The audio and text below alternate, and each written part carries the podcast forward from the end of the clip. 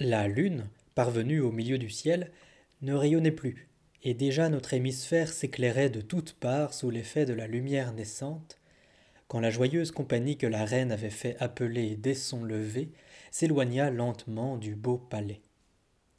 Elle se mit à vagabonder au milieu de la rosée, tout en bavardant de choses et d'autres, et en particulier des mérites comparés des nouvelles racontées la veille. Les rires éclatèrent à nouveau au rappel des diverses aventures évoquées.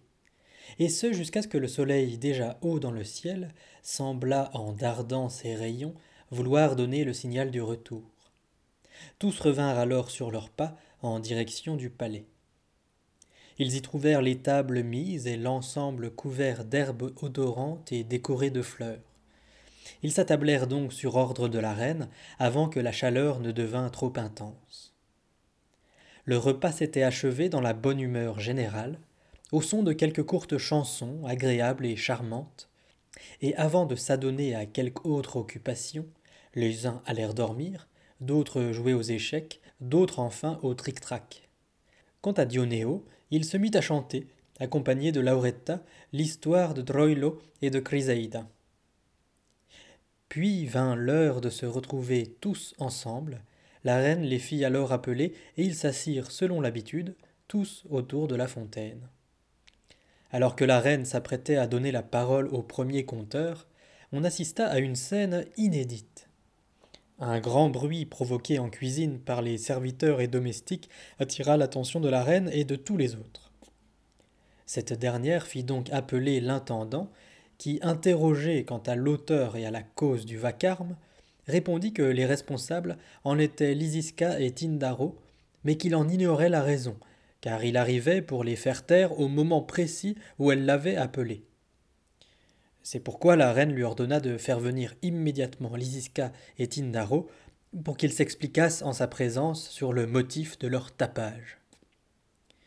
Tindaro s'apprêtait donc à répondre, quand Lysiska, qui n'était plus toute jeune mais n'en avait pas moins sa fierté, se tourna vers lui, échauffé par la dispute, et lui dit, l'œil mauvais. Mais regardez-moi un peu ce bougre de bonhomme qui ose en ma présence parler avant moi. Laisse-moi faire et s'adressant à la reine, elle lui dit Madame, cette âne batté prétend m'en apprendre sur la femme de Sycophante et me fait croire, comme si je ne la connaissais pas, que la veille du jour où Sycophante coucha avec elle, Messire Pilon prit d'assaut la place de Montagne Noire, faisant couler le sang, rien que ça, et moi je soutiens le contraire. Je dis qu'il y pénétra le plus facilement du monde et au plus grand plaisir des tenants de la place. Mais quel bougre d'idiot que cet homme-là qui croient dur comme fer que les jeunes filles sont sottes au point de perdre leur temps à écouter leur père et leurs frères, qui neuf fois sur dix attendent trois ou quatre ans de trop avant de les marier. Mais mon pauvre ami, elle serait bien malheureuse à attendre si longtemps. Par ma foi, comme si je ne savais pas de quoi je parle quand j'affirme quelque chose, je ne connais pas de voisine qui se soit mariée vierge. Quant aux femmes mariées, je sais combien et quel genre de tour elles jouent à leur mari. Quand je pense que cette espèce de bourrique voudrait m'apprendre à connaître les femmes, comme si j'étais né de la dernière pluie. Tandis que Lysiska racontait son fait, les femmes riaient de si bon cœur qu'on aurait pu leur compter les dents dans la bouche, et la reine avait eu beau tenter à maintes reprises de la faire taire, peine perdue. Elle ne s'arrêta que lorsqu'elle eut dit ce qu'elle avait sur le cœur. Quand elle eut enfin fini, la reine, se tournant en riant vers Dionéo, lui dit le cas est pour toi, tu rendras donc ton jugement quand nous aurons achevé le récit de nos nouvelles. Ce à quoi Dionéo s'empressa de répondre. Madame, voilà sans plus tarder ma sentence. Lysiska a la raison pour elle, car elle voit juste. Quant à Tindaro, c'est un âne batté.